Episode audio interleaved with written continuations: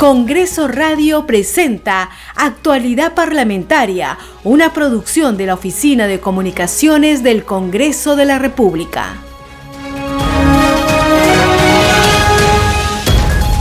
Bienvenidos a esta nueva edición de Actualidad Parlamentaria, su informativo de las mañanas sobre el acontecer en el Congreso de la República.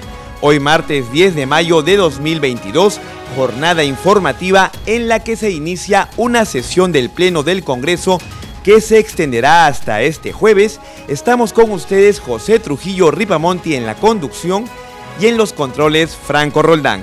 Es hora de conocer las principales noticias del Parlamento Nacional. Este programa se escucha en las regiones del país gracias a las siguientes emisoras.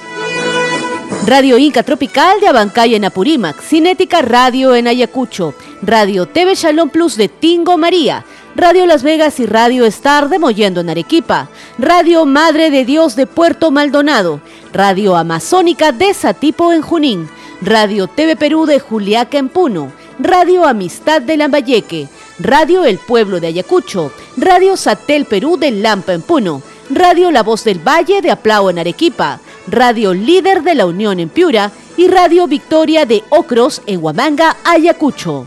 Estos son nuestros titulares.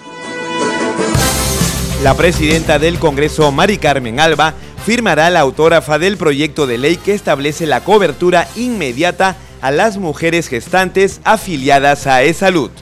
Hoy sesiona el Pleno del Congreso para elegir a los magistrados del Tribunal Constitucional. Son seis postulantes aptos que para ser elegidos requieren 87 votos de la representación nacional.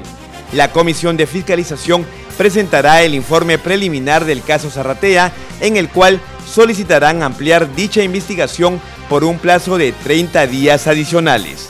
En la Comisión de Producción, la congresista Luque Ibarra sustentó el proyecto de ley que propone la nueva ley del artesano y artesana la congresista Norma Yarrow solicitó al presidente de la Comisión de Fiscalización que cite e interrogue a la primera dama Lilia Paredes por el caso de los supuestos plagios que habría realizado en la tesis que presentó junto al presidente Pedro Castillo para obtener el grado de magíster en educación.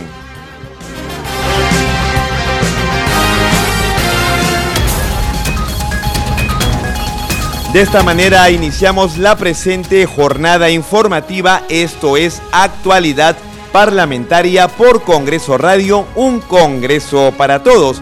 Y la presidenta del Congreso, Mari Carmen Alba, firmará la autógrafa del proyecto de ley que establece la cobertura inmediata a las mujeres gestantes afiliadas a E-Salud.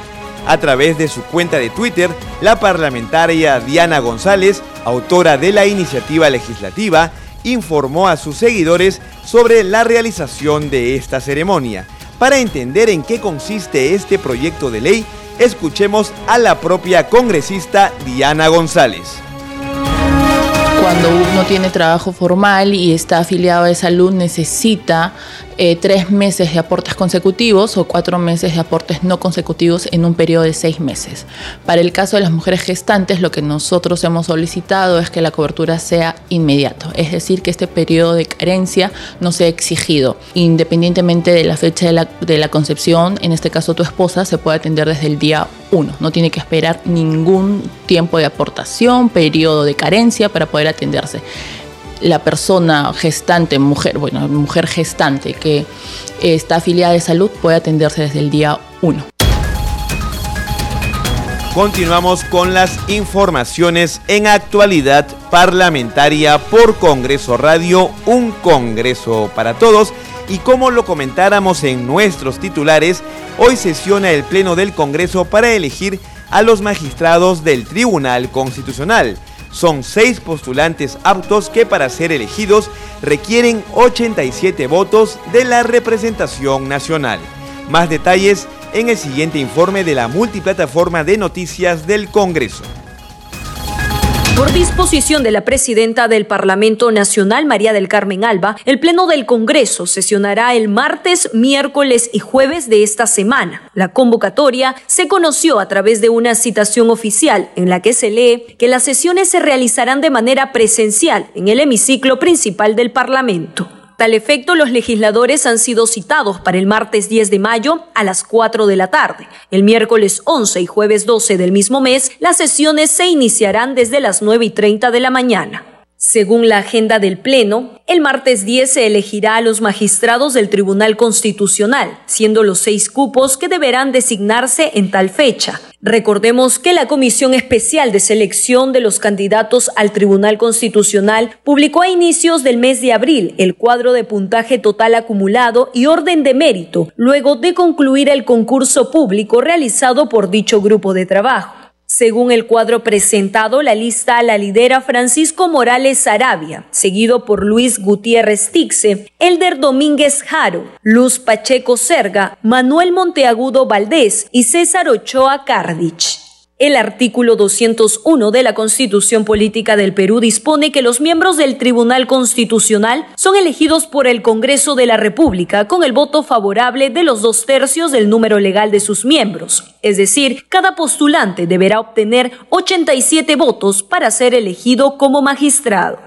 En tanto, el miércoles 11 concurrirá al Pleno el ministro del Interior, Alfonso Chávarri, para responder el pliego interpelatorio contenido en la moción de orden del día 2352. De igual forma, en la sesión del 12 de mayo concurrirán el titular del Consejo de Ministros, Aníbal Torres, y los titulares de Trabajo, Betsy Chávez, y de Energía y Minas, Carlos Palacios. Ellos deberán responder los pliegos interpelatorios contenidos en las mociones del orden del día 2352 2354, 2357 y 2378 respectivamente.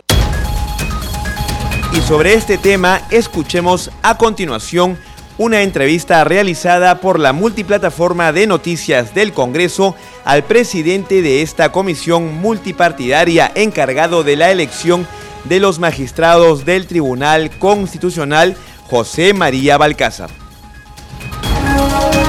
Mi comisión que presido ha presentado ya la semana pasada el informe final con los seis este, clasificados y en una reunión de junta de portavoces con la presidenta del Congreso se quedó de que se iba a programar para el día de mañana por la tarde a los efectos de que yo pueda informar brevemente antes de la votación, ¿no es cierto?, el resultado de cada uno de los eh, seleccionados para que el Pleno, en un acto parlamentario, político, desde luego, este, veamos la posibilidad de nombrar a todos los seis o a uno de ellos o a unos cuantos de ellos o por último a ninguno. O sea que la facultad que tiene la comisión de presentar una nómina y una terna de postulantes en este caso no vincula necesariamente al Pleno del Congreso, para que en el acto parlamentario que es discrecional y político puedan decir, por ejemplo, muchos de ellos abstenerse de votar, otros votan en contra y no se llega,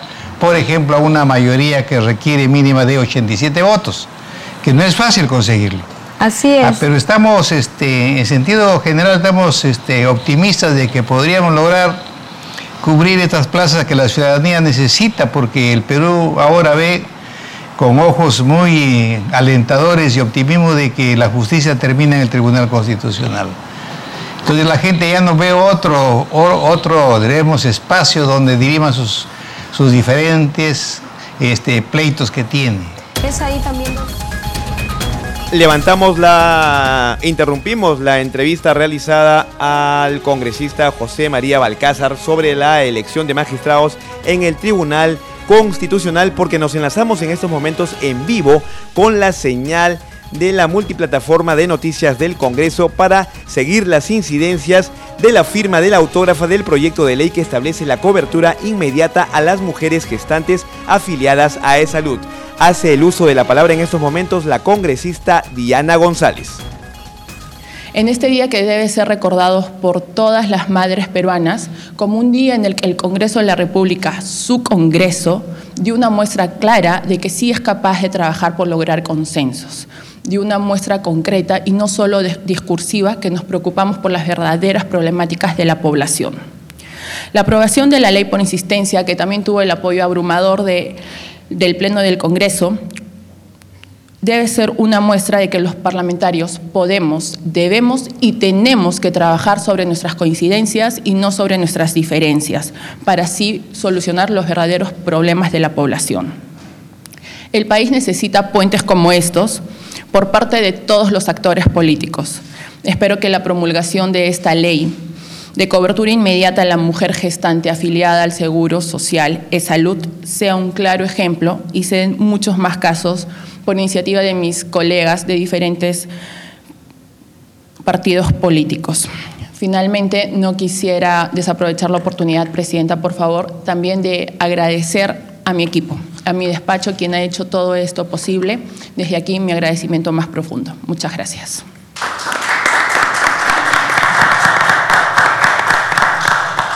Seguidamente, palabras de la doctora Eliana Rebollar Añaños, defensora del pueblo encargada.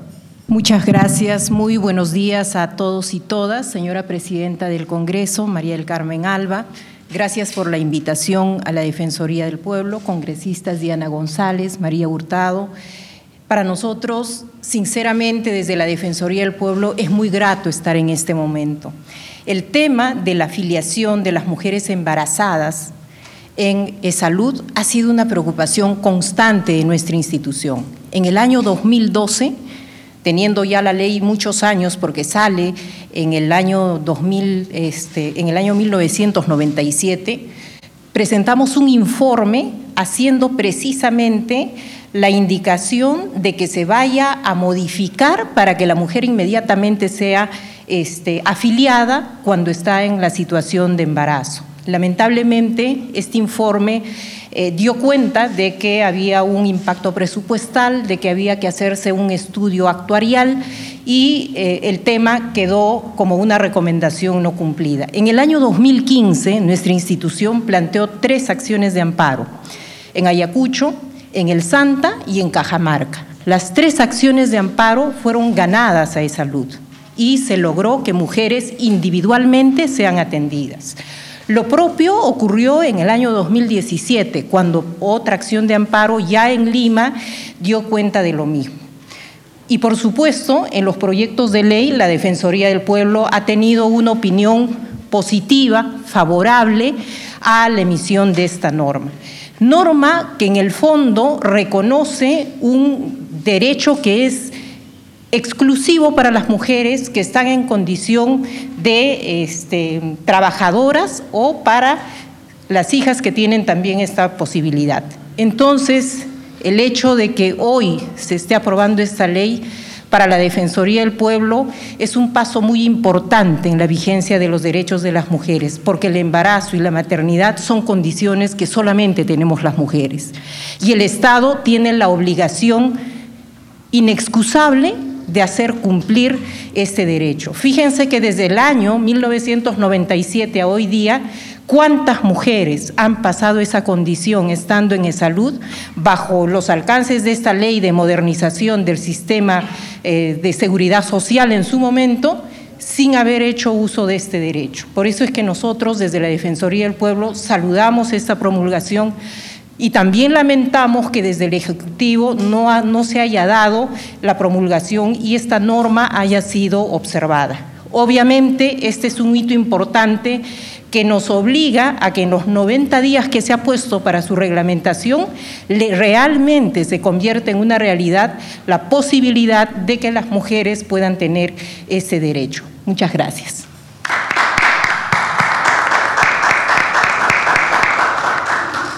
Seguidamente, palabras de la señora congresista, doctora Mari Carmen Alba Prieto, presidenta del Congreso de la República. Señora, señorita Diana González, congresista de la República, autora de la presente ley, eh, congresista María Agüero, que nos acompaña, señora Eliana Rebollar, defensora del pueblo, distinguidos invitados y amigos. Dentro del desarrollo de los estados el concepto de solidaridad ha sido fundamental para la protección de sus ciudadanos en la búsqueda del bienestar de los más necesitados. Bajo esa premisa, todavía tenemos tareas pendientes que tienen que ser reguladas en nuestra legislación. Existen leyes que aún tienen vacíos involuntarios, pero que requieren ser insertados para proteger a quienes más lo necesitan. El artículo 10 de la Constitución Política del Perú dice, el Estado reconoce el derecho universal y progresivo de toda persona a la seguridad social para su protección frente a las contingencias que precise la ley y para la elevación de su calidad de vida. Hace apenas dos días celebramos el Día de la Madre y en esta conmemoración, que siempre es una oportunidad para la reflexión, tenemos que resaltar el ejemplo de muchas madres peruanas que en el esfuerzo del día a día sacan adelante a sus familias y velan por el bienestar de sus hijos. En cada visita que realizamos a las organizaciones de base como las ollas comunes, recibimos siempre las justas demandas de nuestras madres que piden mayor consideración desde el Estado. Uno de los casos más sensibles es el de las madres gestantes y de acuerdo a la ley 26.790 que está vigente, no regula la cobertura inmediata en el salud para las mujeres gestantes que se afilian, a pesar que el reglamento sí lo considera. Pero disponiendo que tiene que haber tres meses de aportes consecutivos o cuatro no consecutivos en un periodo de seis meses previos a la contingencia. Con esta iniciativa cuya autógrafa firmamos hoy, se modifica directamente la ley con el fin que se disponga que la mujer gestante afiliada a E-Salud podrá acceder a una cobertura inmediata independientemente del momento de la concepción. Saludo esta propuesta que surgió como iniciativa de la congresista Diana González. Como presidenta del Congreso, ratifico el compromiso de la representación nacional con los sectores más necesitados de nuestro país este tema ha logrado un gran consenso y quiero resaltar que no hubo votos en contra. El Estado tiene que velar por todos sus ciudadanos. Y vamos a insistir en que más allá de las visiones ultraliberales que resaltan que la solidaridad no es un término económico, tenemos que seguir avanzando hacia una sociedad solidaria y con equidad que tiene que estar reflejado en el Estado. Yo agradezco mucho esta iniciativa nuevamente de la congresista Diana González, representante de Arequipa, por el Grupo Parlamentario Avanza País. Eh, sé que esta ley ha tenido un gran consenso, ha trabajado bien, se ha aprobado, como ya lo dijo, por insistencia.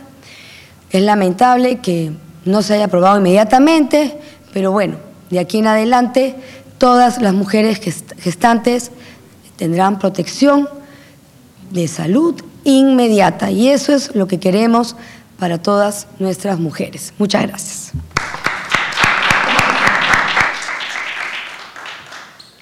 Acto de suscripción y promulgación de la ley de cobertura inmediata a la mujer gestante afiliada al sistema de seguro social de salud, es salud.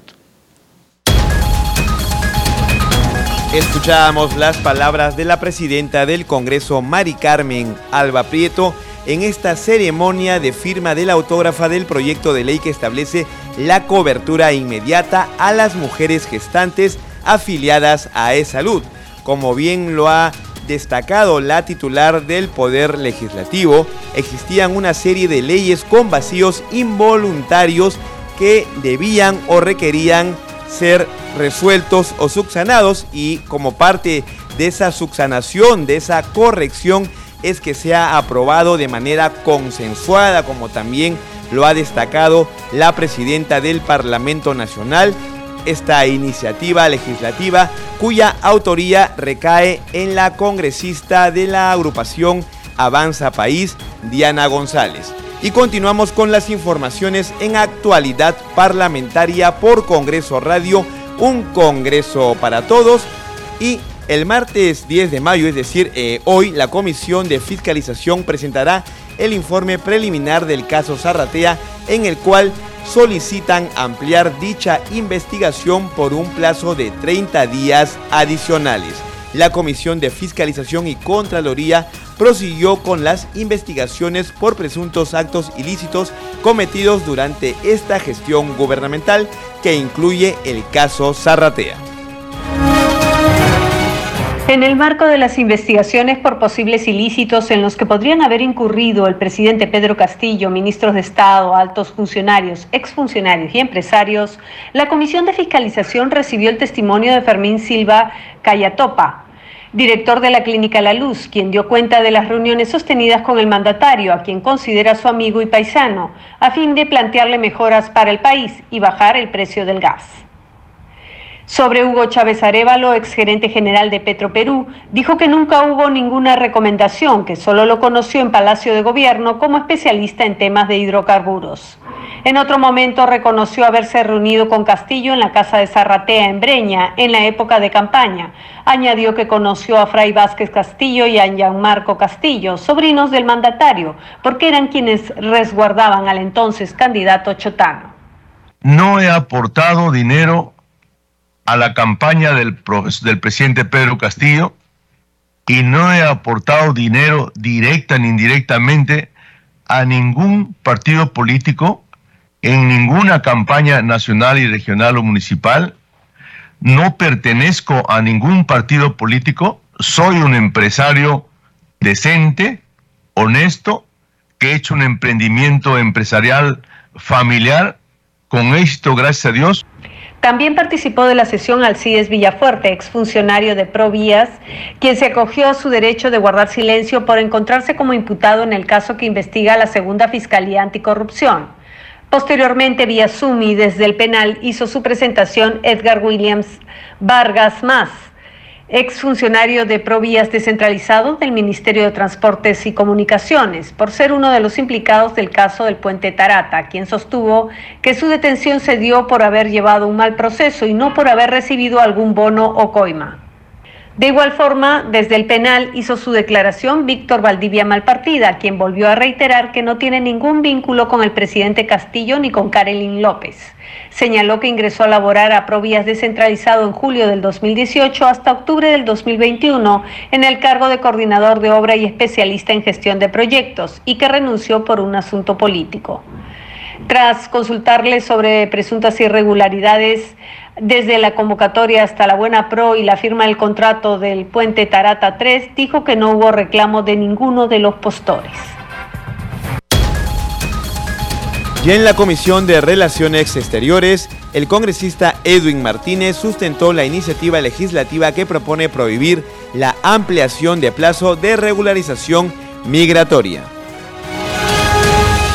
Se emitió el decreto Supremo número 010-2020 que aprueba medidas especiales excepcionales y temporales para regular la situación migratoria de extranjeros. Se ha venido ampliando por mucho tiempo este decreto. Últimamente ha recibido ampliaciones de 90 días calendarios desde el 6 de enero del 2022 con resolución de superintendencia número 00275 2021 migraciones y otra ampliación de 90 días calendario contados desde el 6 de abril del 2022 con resolución de superintendencia número 00053 2022 de migraciones. A pesar de que del despacho ya le habíamos enviado un documento a migraciones para que no permita más ampliaciones. Lamentablemente pareciera que migraciones más le importa el beneficio de los extranjeros que la seguridad de, nuestra propia población. Hay una problemática, se tiene el informe de la Dirección de Investigación Criminal de la Policía Nacional del Perú que informa que desde enero a julio del 2021 cerca de 7.000 delitos fueron cometidos por delincuentes venezolanos y otros 150 por otros extranjeros de otras nacionalidades, la mayoría de ellos indocumentados. La propuesta legislativa va pensando en el bienestar de la población peruana. Se propone dejar sin efecto los anteriormente mencionados decretos supremos, ya que evidentemente hay un gran porcentaje de delincuencia producida por extranjeros indocumentados mencionando así, entre asaltos, agresiones hacia nuestra Policía Nacional, viene beneficiando a los migrantes y documentados basándose en derechos humanos. Pero la verdadera pregunta es, ¿quién defiende los derechos humanos de nosotros los peruanos que somos vulnerables, que somos atacados, que somos ofendidos, que somos ultrajados por estos eh, extranjeros eh, delincuentes? Se ha evidenciado que los extranjeros que cometen delitos, por lo menos el 50% son indocumentados. Esto se traduce en un aporte monumental al crecimiento de la ola de inseguridad ciudadana.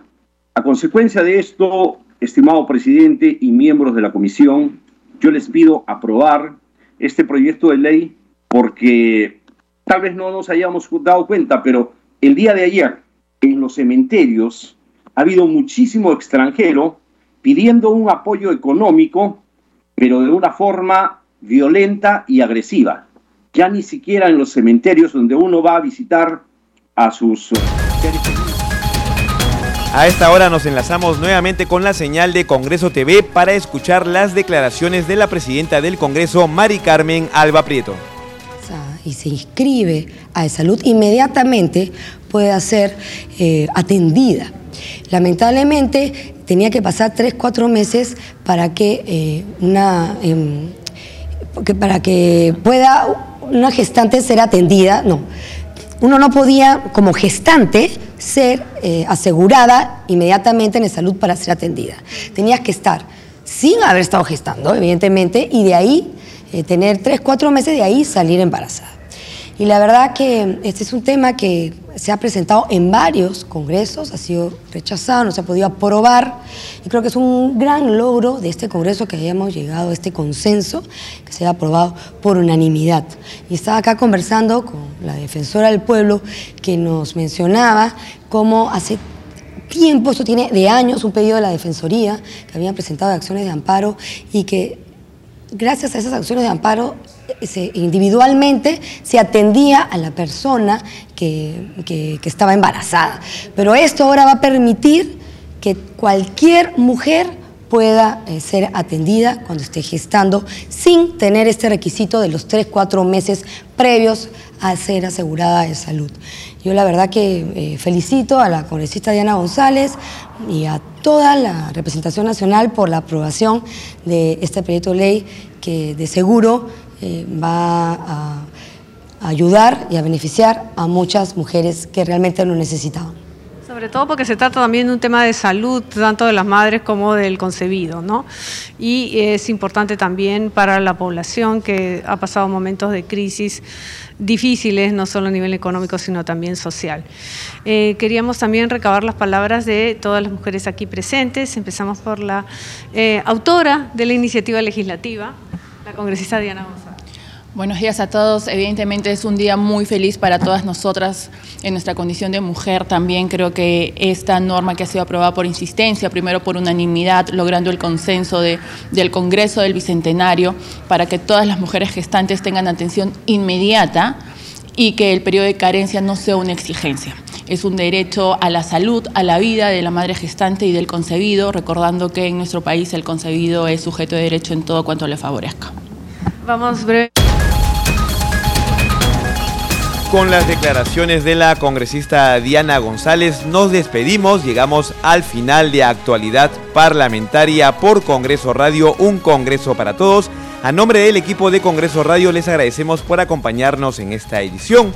Estuvimos con ustedes Franco Roldán en los controles y en la conducción José Trujillo Ripamonti. Muy buenos días.